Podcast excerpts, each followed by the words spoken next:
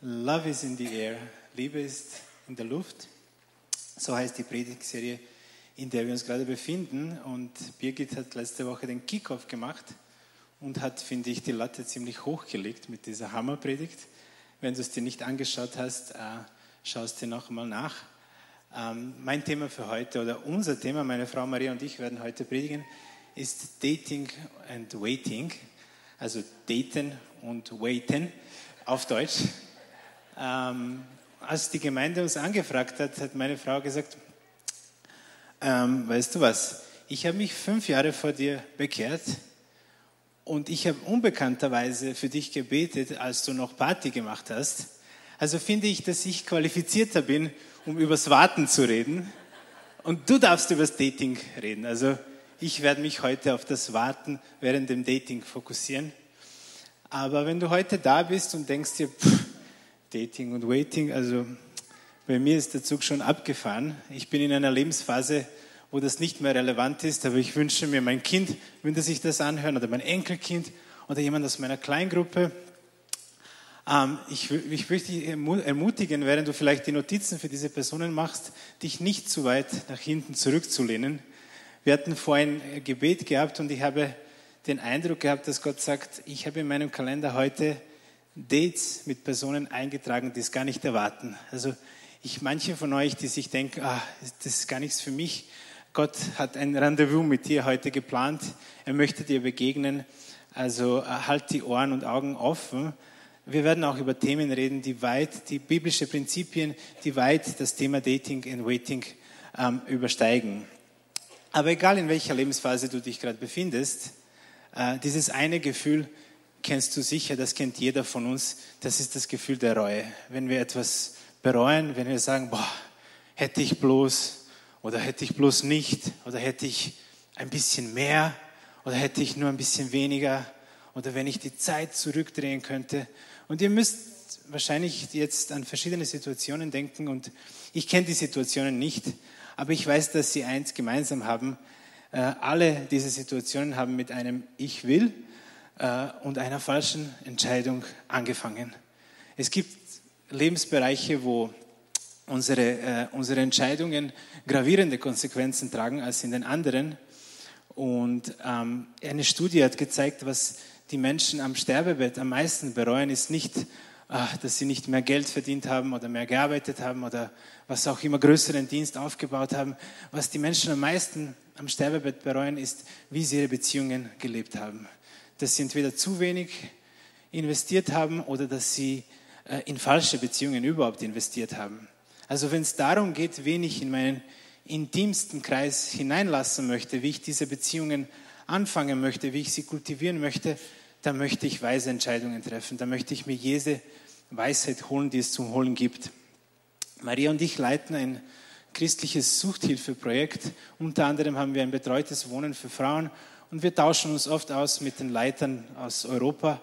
Äh, und was sie uns gesagt haben, was der häufigste Grund, warum Menschen nach einer erfolgreichen Rehabilitation rückfällig werden, ist, dass sie zu überstürzt in eine Beziehung äh, hineingehen und dass sie dann alle äh, gesunden Grenzen, die sie sich gesetzt haben, einfach über Bord werfen und, äh, und dann letztendlich rückfällig werden. Es muss nicht einmal eine Person sein, die drogensüchtig ist, aber einfach zu schnell, zu überstürzt, zu unüberlegt. Als ich in der Fahrschule war, haben sie uns immer gesagt, man muss im Sommer und im Herbst besonders auf den Wildwechsel auf der Landstraße achten. Warum? Weil das ist die Paarungszeit und Liebe macht blind.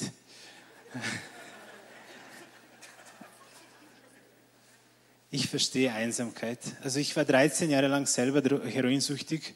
Ich war mit vielen Menschen umgeben, aber eigentlich einsam innen drinnen. Und dann war ich in diesem, in so einem christlichen Programm, da war ich für 15 Monate mit 30 Männern eingesperrt sozusagen, äh, bin zum Glauben mit 32 gekommen und ich verstehe, was es bedeutet, sich nach einem Partner zu suchen, danach zu, äh, zu sehnen, danach zu sehnen, eine eigene Familie zu gründen.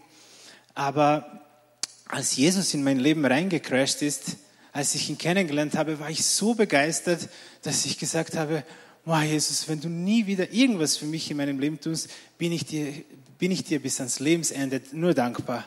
auch wenn ich nie einen Partner finden sollte.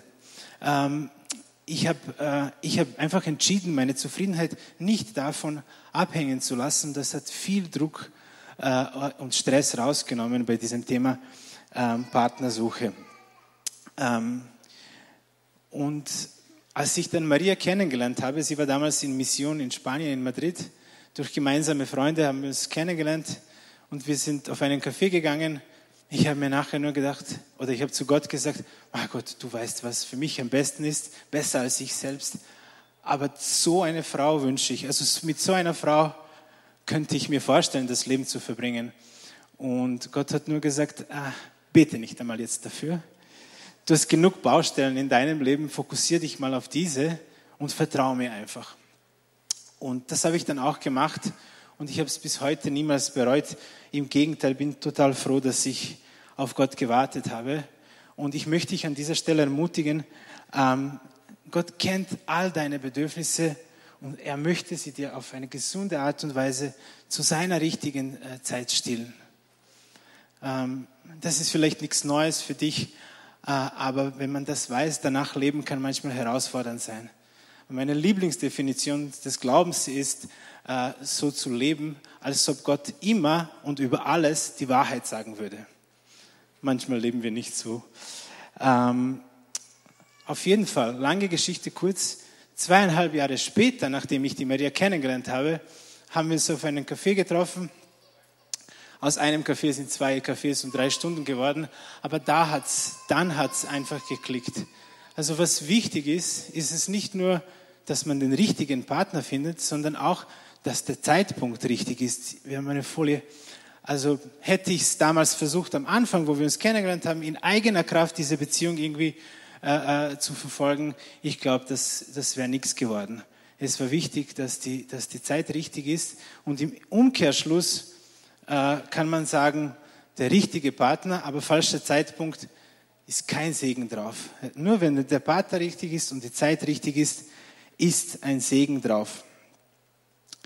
Ähm, am Anfang unserer Beziehung haben wir uns dann, äh, äh, haben wir uns dann viel darüber unterhalten, welche Grenzen wir, ähm, wir setzen wollen für die Datingphase. Also ich muss sagen, es hat am Anfang äh, mir sogar gefallen, dass die Maria nicht zu flirty war, äh, sondern dass sie da äh, einfach ähm, einen gesunden Abstand gehalten hat. Und was ich den Frauen in unserem Zentrum sage, was ich meiner Tochter auch sagen werde, und äh, äh, ich, ich würde jeder Frau ans Herz legen, einen Mann zu suchen, der vom Gottesgeist geleitet ist. Äh, in diesem Kontext ist ähm, ist nicht äh, körperbetonende Kleidung sexy, sondern Heiligkeit ist eher das, was sexy ist in den Augen von einem Mann, der von Gott geleistet ist. Das ist das, was einen äh, von Gottes Geist geleiteten Mann anziehen wird. Aber wir haben uns über unsere Grenzen aufgehalten, äh, äh, unterhalten und für uns war klar, dass Sexualität etwas ist, was wir für die Ehe uns aufsparen wollen. Es ging eher darum, wie wir uns unnötige Versuchungen in der Zwischenzeit ähm, ersparen können. Und mir ist bewusst, dass das, was ich heute sage, total im, im, im, im Gegensatz zu der Kultur heutiger Zeit steht. Also Maria ist von, nach unserer Verlobung von Madrid nach äh, Wien äh, umgezogen. Sie ist in meine Wohnung eingezogen und ich bin bis zur Hochzeit zu, meiner, zu meinen Eltern äh, ausgezogen sozusagen. Und die Familien haben es natürlich mitbekommen, hatten viele Fragen und wenig Verständnis dafür. Irgendwer hat uns sogar vorgeworfen, dass das fahrlässig ist, eine Ehe so blind einzugehen, äh, ohne zu wissen, ob man kompatibel ist. Jemand hat Maria sogar Sorge ausgedruckt, dass, ähm, dass, ich mich, dass ich mir eine andere Frau suchen werde, wenn sie mich nicht ranlässt. Ähm, solche Ratschläge kann man in der Familie bekommen. Und mein Papa wollte wissen, was das für eine Religion ist, die es ihm nicht erlaubt, früh genug seine Enkelkinder noch zu erleben. Also wir sind beide nicht christlich aufgewachsen. Wir sind die Ersten in unseren Familien, die zum Glauben gekommen sind und wir verstehen den Zeitgeist. Und es war auch nicht die Lustlosigkeit, die uns, äh, die uns davon abgehalten hat, die Grenzen zu überschreiten. Äh, überschreiten. Äh, es war die Offenbarung, die wir auf der anderen Seite hatten, dass wenn wir äh, auf gewisse Vergnügungen jetzt verzichten, wir was viel Wertvolleres in Zukunft dafür bekommen können. So gesehen ist es eigentlich gar kein Verzicht, es ist einfach ein Investment in die Zukunft. Und die Sache, die man bekommt, wenn man auf diese Vergnügungen äh, verzichtet, das ist die Intimität. Intimität wird heutzutage oft mit Sexualität verwechselt, aber es sind zwei, zwei unterschiedliche Paar Schuhe. Es gibt viele Menschen, die Sexualität ohne jeder Spur von Intimität erlebt haben. Und es gibt Menschen, die Intimität komplett außerhalb von Sexualität erlebt haben. Intimität ist eher, wir haben Folie dafür, ja, ist eine Freude darüber, jemanden besonders gut zu kennen und von jemandem gekannt zu werden, ohne dabei Angst zu haben von, äh, von Ablehnung, von, vor Ablehnung. Also Intimität ist eine Freude. Freude ist das, äh, was uns hilft, den, den Versuchungen, den Stürmen im Leben standzuhalten. Es ist voll, es zahlt sich aus, es lohnt sich, in die Freude zu investieren. Und diese enge Art von Beziehung, wo ich jemanden besonders gut kenne, jemand kennt mich besonders gut ähm, und ich habe keine Angst vor ähm, Ablehnung, äh, diese Beziehung hat Voraussetzungen. Man braucht äh, es ist nicht, eher nicht die körperliche Nähe, sondern es ist ein reines Herz, reines Gewissen. Wenn wir das nicht haben, wollen wir eigentlich nicht, dass Leute uns besonders gut kennen. Dann verstecken wir uns eher wie Adam und Eva im Garten von Eden. Es, es braucht reine Motive, die, äh, die weit darüber hinausgehen, äh, nur meine, meine Bedürfnisse zu befriedigen. Und ich habe keine Folie, aber gestern ist mir eingefallen, im Psalm 24 steht, wer darf äh, hinaufgehen auf den Berg des Herrn? Wer darf in seiner heiligen Stätte stehen? Also wer kann kommen in die Gegenwart Gottes? Und die Bedingung ist der, der äh, unschuldige Hände und reines Herz hat. Und da finden wir eine Wahrheit, die, die für jede Art von Beziehung gilt. Und das ist folgendes. Wir haben die Folie. Ähm, Reinheit ist eigentlich die, die den Weg für die Intimität pflastert. Es ist nicht die körperliche Nähe, es ist Reinheit und Exklusivität sind die, die den Weg ähm, für die Intimität pflastern zu den Menschen und, äh, und, und zu Gott auch. Auf der anderen Seite Unreinheit und leichte Zugänglichkeit sind eher die, die unsere Kapazität untergraben, Intimität zu erleben. Das ist voll wichtig zu verstehen. Und ähm, die Wissenschaft ist eigentlich draufgekommen. Die Menschheit versucht seit oder entwickelt seit Anfang des 20. Jahrhunderts, äh, Jahrhunderts äh, angefangen hat sie in Wien mit Freud und seinen Schülern. Bis heute entwickelt die Menschheit diese Theorie, dass Menschen glücklicher werden, wenn sie ihre Sexualität freier ausdrucken dürfen. Aber die Studien zeigen genau das Gegenteil. Eine Cambridge-Studie zeigt, dass ähm, ab der Anfang der sogenannten sexuellen Revolution, die nach der Erfindung der Pille in 1960 ungefähr passiert ist, die Zufriedenheit und die, die Freude der Menschen exponentiell gesunken ist. Und am meisten betroffen davon sind eigentlich die Frauen, die ursprünglich hätten geschützt werden sollen dadurch. Äh, und wir stehen heute an einem Zeitpunkt in der Geschichte, wo sexuelle Freiheiten ihren Höhe, bisherigen Höhepunkt erlebt haben und gleichzeitig stehen wir an einem Zeitpunkt, wo äh, die Anzahl der Menschen, die an Depression leiden oder zu Suchtmitteln greifen, genauso ähm, einen Höhepunkt erlebt.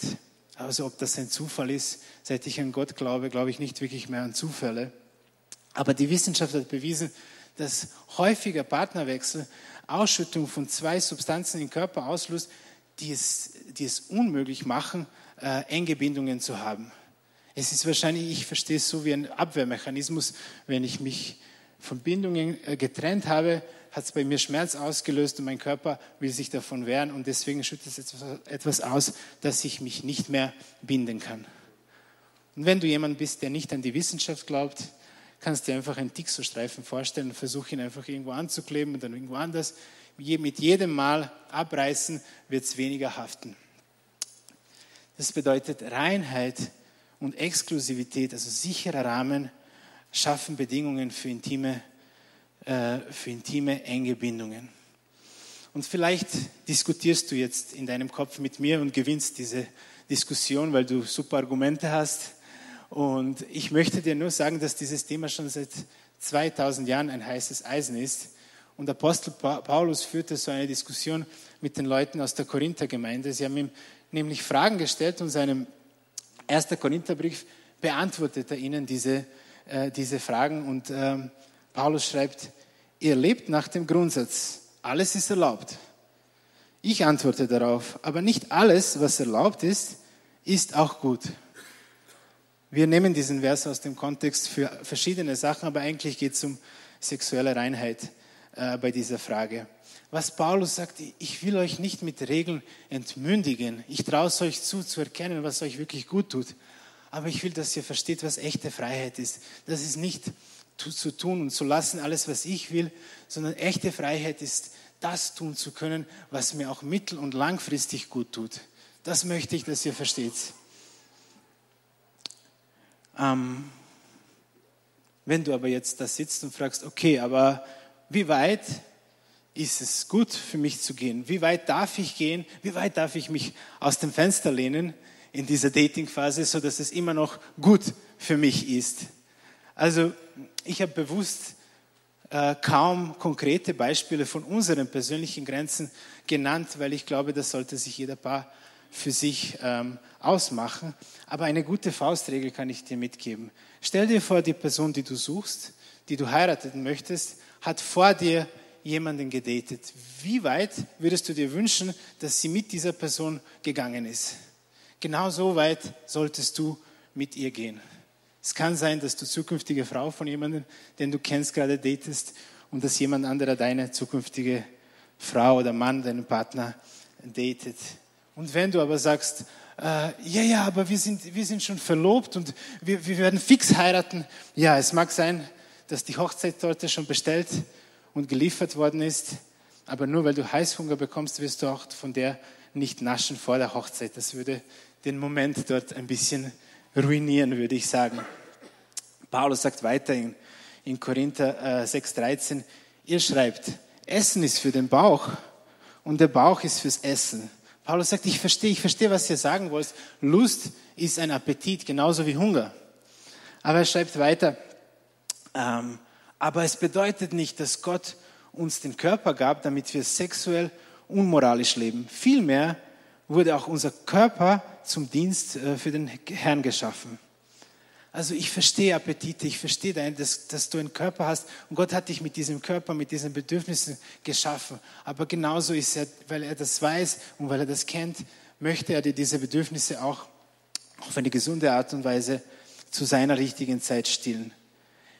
Er hat dir nicht den Körper gegeben, damit du ein Sklave von deinen Appetiten wirst.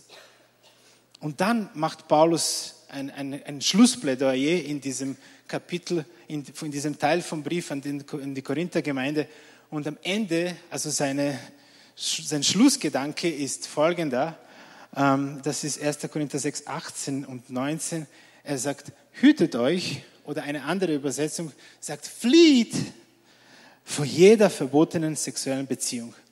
Flieht von allem, was eure Kapazität untergräbt, mit Gott und mit Menschen intime Beziehungen zu haben. Denn mit keiner anderen Sünde vergeht man sich so sehr am eigenen Körper wie mit sexuellem Fehlverhalten. Oder habt ihr etwa vergessen, dass euer Körper ein Tempel des Heiligen Geistes ist, der in euch wohnt und den euch Gott gegeben hat? Ihr gehört also nicht mehr euch selbst. Gott hat, euch freigekauft, damit ihr ihm gehört. Lebt deshalb so, dass ihr mit eurem Körper Gott Ehre bereitet. Schaut mich nicht so an, das hat Paulus geschrieben, nicht ich. Ähm, aber Gott will sagen, ich habe euch teuer erkauft, nimmt diese Gnade nicht zu leichtfertig. Ich habe einen Zweck für euch, äh, ich habe einen Plan für euch und der beste Ort für euch zu sein ist im Zentrum meines Willens. Dort werdet ihr Zufriedenheit, Freude, nach der ihr euch sehnt, am besten finden können. Und wenn ihr euch nichts gemerkt habt von dem, was ich gesagt habe, diese eine Frage, diese eine Frage hat mir viel Kopfzerbrechen, viele andere Fragen erspart äh, ähm, und vielleicht kann sie dir auch helfen. Ähm, bereitet das, was ich mache, äh, Gott Ehre oder dient es nur meinen selbstsüchtigen Wünschen? So, die Liebe ist in der Luft. Ich werde auch diese Frage in der Luft stehen lassen und die Bühne räumen für die Hauptband für heute eigentlich. Genau. Ja, ich möchte jetzt noch ein paar Gedanken teilen für alle, die jetzt nicht in einer Dating-Phase sind. Vielleicht bist du ja nur in einer Waiting-Phase. Du bist Single und fragst dich, okay, das ist ja alles gut und schön, aber wie finde ich überhaupt den richtigen Partner? Und auch wenn du schon verheiratet bist oder dieses Thema dich nicht anspricht, ähm, dann zoom jetzt trotzdem nicht aus in deine Gedanken, sondern bleib einfach nur ein bisschen anwesend, weil ich glaube, dass Gott zu uns allen hier sprechen will, egal was unser Beziehungsstatus ist. Und die Frage, wenn du dir die Frage stellst, wie finde ich jetzt den richtigen Partner, dann möchte ich dir einfach eine Frage jetzt vorschlagen, die meiner Meinung nach viel wichtiger ist. Und die ist, wie werde ich zur richtigen Person?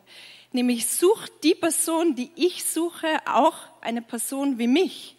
Und der Grund, warum das so wichtig ist, ist, weil wir nicht das anziehen, was wir uns wünschen, sondern das, wer wir sind. Und deswegen ist das Ziel, zu der Person zu werden, die wir auch suchen. Und in, ich weiß nicht, wie es euch geht, aber ich finde in unserer Kultur und besonders auch im christlichen Kontext wird uns oft vermittelt, als ob das größte Ziel im Leben oder der ultimative Gewinn es wäre, verheiratet zu sein. Ähm, oder geht's nur mir so? Ihr habt das irgendwie, es kommt manchmal so rüber, als ob das das ultimative Ziel ist. Und Apostel Paulus zeigt uns aber ganz klar, dass das ultimative Ziel im Leben nicht ist, verheiratet zu sein. Tatsache ist, ähm, Johannes der Täufer, der den Weg bereitet hat für Jesus, er war Single. Der Apostel Paulus, der mehr als die Hälfte vom, Zwei vom Neuen Testament geschrieben hat, er war Single. Und Jesus selber war Single. Und der, und der Paulus schreibt in 1. Korinther 7, 7, Vers 7 bis 8. Ich wünschte, jeder könnte unverheiratet leben, wie ich es tue. Aber wir sind nicht alle gleich. Gott schenkt manchen die Gabe der Ehe und anderen die Gabe, unverheiratet zu leben. Den Unverheirateten und Verwitweten sage ich aber, dass es besser ist, so wie ich, unverheiratet zu bleiben. Ja, Paulus bezeichnet das Single-Sein als Gabe oder Geschenk. Fühlt sich oft nicht so an, wenn man Single ist. Aber er sagt weiter in Vers 35, ich sage das in eurem eigenen Interesse und nicht, um euch in eurer Freiheit einzuschränken. Vielmehr will ich euch helfen, das zu tun, was gut und richtig ist und dem Herrn unbeirrt und mit ungeteilter Hingabe zu dienen.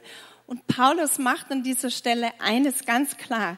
Unser Ziel, das größte Ziel im Leben ist es nicht zu heiraten, sondern dem Herrn unbeirrt und mit ganzer Hingabe zu dienen. Und deswegen müssen wir, während wir Single sind, nicht mit Trauermine herumlaufen und die ganze Zeit in Anspannung leben, sondern wir können das Leben auch genießen und unseren Fokus darauf zu richten, die richtige Person zu werden. Und dazu ist es wichtig, dass wir drei Qualitäten oder Eigenschaften besitzen, die ähm, für eine Ehe sehr wichtig sind. Und ich habe das so genannt, äh, dass man sich besser merken kann, dass man stark verankert ist in Christus, stark entwickelt im Charakter und stark verwurzelt in Gemeinschaft. Und was meine ich damit? Stark verankert in Christus bedeutet, dass ich meine Sicherheit in Jesus finde und nicht in irgendeiner Beziehung oder hoffe, dass diese Beziehung mir erfüllt. Wenn ich unsicher bin und meine Sicherheit nicht in Christus finde, dann werden wir irgendwie zu so Staubsaugern, die sie so richtig klammern an eine Person und ihr regelrecht die ganze Energie aussaugen, weil wir die ganze Zeit diese Bestätigung von außen brauchen, um uns wohlzufühlen. Und wenn wir unsicher sind, dann beginnen wir auch unseren Standard runterzusetzen oder uns mit weniger zufrieden zu geben.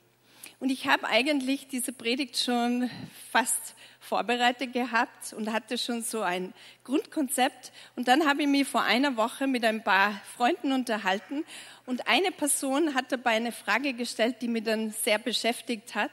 Und ich habe das dann ähm, ja, die ganze letzte Woche irgendwie mitgenommen. Und zwar hat sie gemeint, ja, das ist alles gut, aber was mache ich, wenn dieser Wunsch, diese Sehnsucht nach einem Partner oder nach verheiratet äh, zu sein einfach so immens groß wird? Was mache ich, wenn ich, wenn diese Sehnsucht einfach so groß da ist, einen Partner zu finden? Und ich kenne das. Ich war acht Jahre Single, nachdem ich mich bekehrt habe, ähm, bis Mick und ich uns ineinander verliebt haben. Und für mich waren Beziehungen früher, bevor ich Jesus nachgefolgt äh, bin, immer sehr, sehr wichtig. Bin von einer Beziehung zur nächsten. Und das war für mich total komisch, jetzt diesen Bereich Gott hinzugeben und ihm zu vertrauen. Und ich glaube, wenn ich gewusst hätte, wie lange ich da warten muss, hätte ich mich vielleicht nie so bekehrt oder es wäre ein bisschen schwieriger gewesen. Aber es wäre, manchmal denkt man sich, es wäre irgendwie praktisch, wenn man als Single irgendwie so einen Schalter hätte, wo man einfach diese Gefühle mal ein bisschen abstellen könnte, oder? So zumindest für ein paar Jahre und wenn man sie dann verliebt, dann kann man das ja wieder aktivieren. Aber das ist leider nicht so. Wir haben einfach, wir sind Menschen mit Gefühlen, mit Bedürfnissen.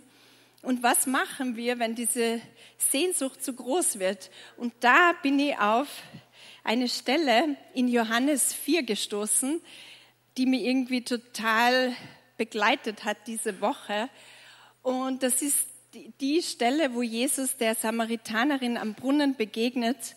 Er bricht alle Normen, beginnt mit ihr ein Gespräch und sie fangen an, über das Wasser zu reden. Jesus meint, er gibt ihr lebendiges Wasser. Die Frau versteht nicht, was er wirklich damit meint. Und Jesus gibt ihr dann zur Antwort, jeder, der von diesem Wasser trinkt, wird wieder Durst bekommen. Wer aber von dem Wasser trinkt, das ich ihm geben werde, wird niemals mehr durstig sein. Und das Wort, auf das sie da, ähm, das sie da hervorheben will, hervorheben will, ist das Wort Durst. Und ich glaube, wir kennen das alle, wenn wir mal schon so richtig durstig waren, oder? Ich bin in Tirol aufgewachsen und ich sage immer, wenn man in Tirol geboren wird, kommt man quasi mit Ski auf die Welt. Und ähm, wir sind den ganzen Winter immer nur Skifahren gegangen, Tag ein, Tag aus. Und ähm, einmal waren wir den ganzen Tag auf der Piste, sind dann am Nachmittag runtergekommen und mussten dann nur nach Hause gehen mit den Skien auf den Schultern. Und ich war so durstig, ähm, weil ich den ganzen Tag nur gefahren bin. Und unten angekommen habe ich gemerkt, boah, ich halte es nicht mehr aus. Ich habe so einen Durst. Und einmal war es so, dass ich ähm, am Heimweg mir gedacht habe, ich schaffe das nicht mehr bis nach Hause und habe begonnen, diesen nicht mehr so weißen Schnee am Straßenrand ähm, zu nehmen und diese Flüssigkeit zu saugen, weil ich einfach so einen Durst gehabt habe. Und ähm, das ist es, was passiert, wenn wir durstig sind, oder? Dass wir Dinge machen, die wir sonst eigentlich nie machen würden. Ich würde nie so einfach irgendeinen Schnee essen, aber in dem Moment war mein Durst so groß, dass ich bereit war, diesen Schnee zu nehmen.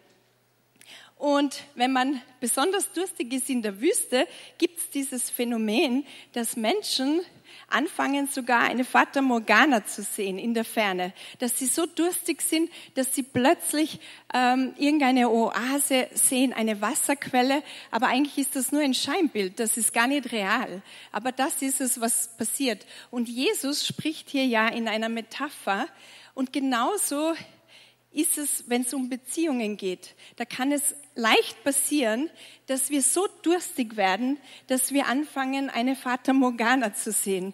Ein verzerrtes Bild von irgendwen, ein Scheinbild oder Dinge sehen, die gar nicht wirklich so real sind.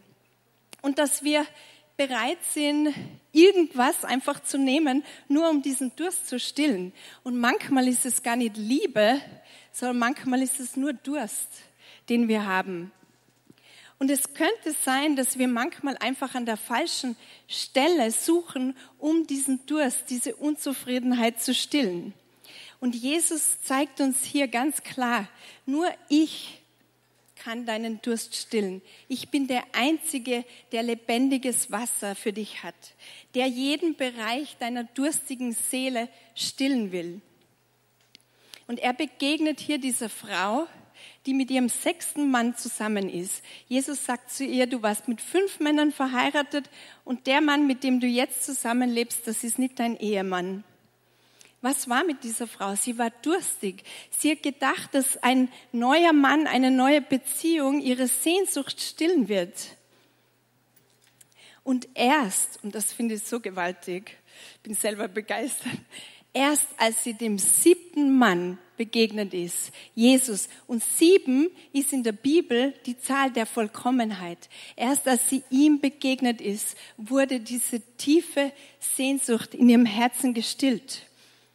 Jesus sagt zu ihr, wenn du wüsstest, wer mit dir redet, ich bin die Quelle die nie versiegt. Du kannst zu mir kommen, wann immer du Durst hast und ich werde deine Sehnsucht stillen. Und das gilt für alle von uns hier. Egal, ob du verheiratet bist oder Single bist und dir dich nach einem Partner sehnst, weil wir alle kennen diese Sehnsucht, diesen Durst in unserem Herzen. Und Jesus ist der Einzige, der diese Bedürfnisse wirklich befriedigen kann. Und ich glaube, es ist einer der größten Lügen, dass die Ehe uns vollkommen machen wird, dass wir nie wirklich glücklich sein werden im Leben, wenn wir nicht diese zweite Hälfte finden, die da draußen irgendwo herumstreut. Oder dass es, ich glaube, es ist so eine Lüge, dass man als Single wie so ein zweite Klasse Christleben haben muss. Und manchmal benutzt der Feind diese Lüge sogar und flüstert dir vielleicht zu, irgendwas stimmt mit dir nicht, sonst wärst du doch schon längst verheiratet. Und ich bin heute da, um dir zu sagen, du bist so wertvoll, du bist so einzigartig gemacht und du bist vollkommen in Christus. Paulus sagt in Kolosser 2, Vers 9 bis 10, denn in ihm wohnt die ganze Fülle der Gottheit leibhaftig und ihr seid vollkommen in ihm. Nur Jesus macht uns vollkommen. Ich bin nicht eine halbe Person, die eine andere halbe Person sucht, damit die endlich eine ganze Person sein kann. Nein, ich bin schon eine ganze Person. Ich bin sicher in Christus. Und dann gebe ich mich nicht mehr so schnell mit irgendwas zufrieden, weil ich nicht mehr dieses Verlangen habe, meinen Durst bei irgendeiner Person zu stillen. Ich brauche keinen Partner mehr, damit die ein erfülltes Leben haben kann. Weil mein Ziel ist es, Jesus unbeirrt und mit ganzer Hingabe zu dienen. Und zu zweit können wir Jesus noch besser dienen. Und versteht's mir bitte nicht falsch. Ich bin äh, wirklich sehr, sehr glücklich verheiratet. Ich liebe es, verheiratet zu sein. Mirko ist mein Traummann. Ähm, jedes Warten auf ihn hat sie gelohnt. Es ist wunderschön. Aber ich habe Mirko nicht vollkommen gemacht und er mich nicht. Und das ist es eigentlich, was es so besonders macht, so attraktiv macht. Und gemeinsam können wir Jesus jetzt noch besser dienen. Und ich kann auch von Herzen sagen, dass ich auch als Single ein schönes, erfülltes Leben hatte. Ich war in der Mission, ich habe äh, ja einfach das Leben genossen. Ich war, ich habe meinen 30er in Griechenland mit meiner besten Freundin gefeiert. Wir waren den ganzen Tag nur am Strand, haben uns gebräunt, Kaffee getrunken. Danach sehne ich mich mittlerweile oft zurück, wenn wir mit unseren drei Kindern irgendwo nur herumlaufen. Und entscheidend ist nicht, dass du wartest, sondern wie du wartest. Weil die Tatsache ist, wir werden unser ganzes Leben lang, solange wir auf dieser Erde sind, warten wir auf Dinge. Und unser Warten kann zu einem Lobpreis werden für Gott. Und wisst ihr, wenn du nicht zufrieden bist als Single, dann wirst du auch als verheiratete Person nicht zufrieden sein, weil deine Ehe ist nur zu dem Grad erfüllt, wie es auch dein Single-Dasein ist. Und eine gesunde Ehe gelingt nur, wenn zwei gesunde Individuen aufeinandertreffen. Und das meine ich mit sicher sein in Christus. Meine Erfüllung, meinen Durst zuerst bei Jesus zu stillen und nicht irgendwie nach Menschen die ganze Zeit nachlaufen und versuchen, diese, ja, irgendwie meine Bedürfnisse dort zu stillen. Und der zweite Punkt ist, das werde ich jetzt schneller durchgehen, stark entwickelt im Charakter, diese Eigenschaft, dass, ähm, ja, dass wir auf unseren, dass wir unseren Charakter entwickeln, weil das, was du heute tust und wie du als Single lebst, hat sehr wohl eine Auswirkung auf dein Morgen. So wie wir heute leben, wirkt sich das auf unser Morgen aus. Und lass Gott einfach deinen Charakter entwickeln, während du wartest weil wir ziehen eben, wie gesagt, nicht das an, was wir uns wünschen, sondern wer wir sind. Und ich liebe die fünf Charaktereigenschaften, die Paulus in 1 Timotheus 4, Vers 12 hervorhebt. Und er schreibt, sei den Gläubigen ein Vorbild in allem, was du sagst und tust, ein Vorbild an Liebe, Glauben und Reinheit. Unser Charakter spiegelt sich in den Dingen wider, die wir sagen, weil was aus deinem Mund kommt, reflektiert, was in deinem Herzen ist. Und auch in unserem Verhalten, das sind wichtige Dinge. Wie reagiert der Person, wenn sie ungeduldig ist? Wie reagiert sie, wenn sie wütend ist? Wie behandelt sie Personen, die in dem Moment vielleicht eine Person, eine Position unter ihr steht, wie einen Kellner, eine Reinigungskraft. Das sind sehr wichtige Dinge, die man sich immer vor der Ehe schon ähm, anschauen sollte. Und es ist so wichtig, dass wir auf diese Dinge Wert legen, wie jemand liebt, seinen Glauben, die Reinheit. Weil letztendlich sind wir nicht mit der Salbung oder mit dem Charisma von einer Person verheiratet, sondern mit dem Charakter. Ein schönes Gesicht ist super, es ist toll, so hat Gott uns gemacht, aber letztendlich ist es der Charakter, der wirklich schön ist. Und das ist es auch, was eine Ehe dann so lebendig hält, ist, wenn zwei Personen mit einem tollen Charakter das Leben miteinander teilen. Und ich liebe da das Gebet aus Psalm 139. Ich glaube, ähm, ja, dass David uns da immer wieder ähm, herausfordert, das selber zu beten, wo er sagt, erforsche mich Gott und erkenne, was in meinem Herzen vor sich geht. Prüfe mich und erkenne meine Gedanken. Sieh, ob ich einen Weg eingeschlagen habe, der mich von dir wegführen würde und leite mich auf den Weg, der ewig Bestand hat. Weil das ist es, was wirklich zählt. Unser Charakter, den, an dem sollen wir arbeiten, auch als Ehepartner. Und der dritte Punkt ist stark verwurzelt in Gemeinschaft.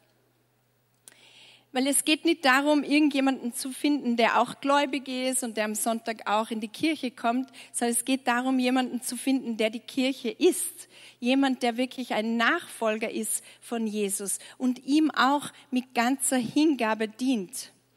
Und ich finde, das Single-Sein, das Besondere, was ich so toll finde am Single-Sein, ist, dass man ein viel breiteres Netz an Beziehungen haben kann in dieser Zeit. Also ich war oft den ganzen Tag unterwegs, treffe mich mit dem zum Frühstück, dann geht das gleich über, ähm, besucht man den anderen, trinkt noch einen Kaffee. Das ist also Single sein bedeutet nicht, dass man einsam sein muss. Manche Menschen sind verheiratet und sind die einsamsten Personen, die es gibt. Das muss nicht gleichgestellt sein mit Einsamkeit. Und auch wenn du verheiratet bist, dann bleiben deine Freundschaften wichtig. Und deswegen, es heißt, zeig mir deine Freunde und ich zeig dir deine Zukunft. Und ich möchte euch wirklich auch ermutigen. Such dir eine Kleingruppe. Wir starten jetzt im März wieder mit Kleingruppen. Such dir, investiere in Freundschaften. Such dir Mentoren, weil ich glaube, dass das auch total wichtig ist, dass du Leute um dich herum hast, die dir auch sagen können, ich glaube, das ist eher eine Fata Morgana, mit der du die da, in die du die da verliebt hast, oder die auch da in dein Leben sprechen können. Und lass uns den Fokus nicht so sehr darauf legen, die richtige Person zu finden, sondern den Fokus darauf zu legen, die richtige Person zu werden. Herr, mache mich zur richtigen Person und dadurch steigen auch meine Chancen, die richtige Person anzuziehen. Und wenn du schon verheiratet bist oder vielleicht dieses Thema äh, gar nicht aktuell ist in deinem Leben, dann möchte ich dich trotzdem herausfordern, dass du Gott einfach fragst, Herr, welcher dieser Bereiche, an welchen dieser Bereiche soll ich arbeiten? Welche Charaktereigenschaft wünscht sich mein Ehepartner, dass du weiter an mir entwickelst? Weil das wirkt sich auf die Qualität unserer Beziehungen aus. Und ich habe kein leider kein Zehn-Schritte-Programm oder so eine Checkliste für dich, wie du den richtigen Partner findest. Aber meine Ermutigung heute ist einfach, folge einfach leidenschaftlich Jesus nach und diene ihm unbeirrt und mit ganzer Hingabe, weil das ist das Ziel. Das ist im Endeffekt das Ziel, wofür wir hier sind. Und du kannst ein bisschen nach rechts und nach links schauen und da gibt es vielleicht eine andere Person, die genauso leidenschaftlich Jesus nachfolgt und die diese Eigenschaften besitzt, die sicher ist in Christus, die einen tollen Charakter hat und die stark verwurzelt ist in Gemeinschaft, in der Kirche aktiv ist. Und das sind die besten Bedingungen, dass eine wunderbare Zukunft vor, vor dir liegt. Und dann könnt ihr, und das ist unser Motto in unserer Ehe, dann könnt ihr dem Herrn gemeinsam dienen und gemeinsam seinen Namen ehren. Weil unser Ziel ist es nicht, verheiratet zu sein, sondern wie gesagt, dem Herrn unbeirrt und mit ganzer Hingabe zu dienen. Und ich möchte jetzt abschließen mit einem Gebet. Und jetzt ganz unabhängig, das gilt jetzt wirklich für alle von uns, unabhängig von deinem Beziehungsstatus, wenn du möchtest, dass Gott in dir ein Werk tut, dann lass uns jetzt einfach gemeinsam dieses Gebet aus Psalm 139 sprechen. Das gilt für alle von uns. Und nehmen wir uns einfach einen Moment.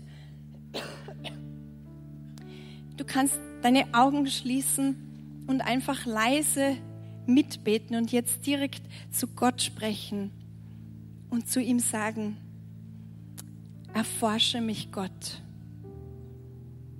und erkenne, was in meinem Herzen vor sich geht. Prüfe mich, Herr, und erkenne meine Gedanken. Sieh, ob ich einen Weg eingeschlagen habe, der mich von dir wegführen würde und leite mich auf einem Weg, der ewig Bestand hat.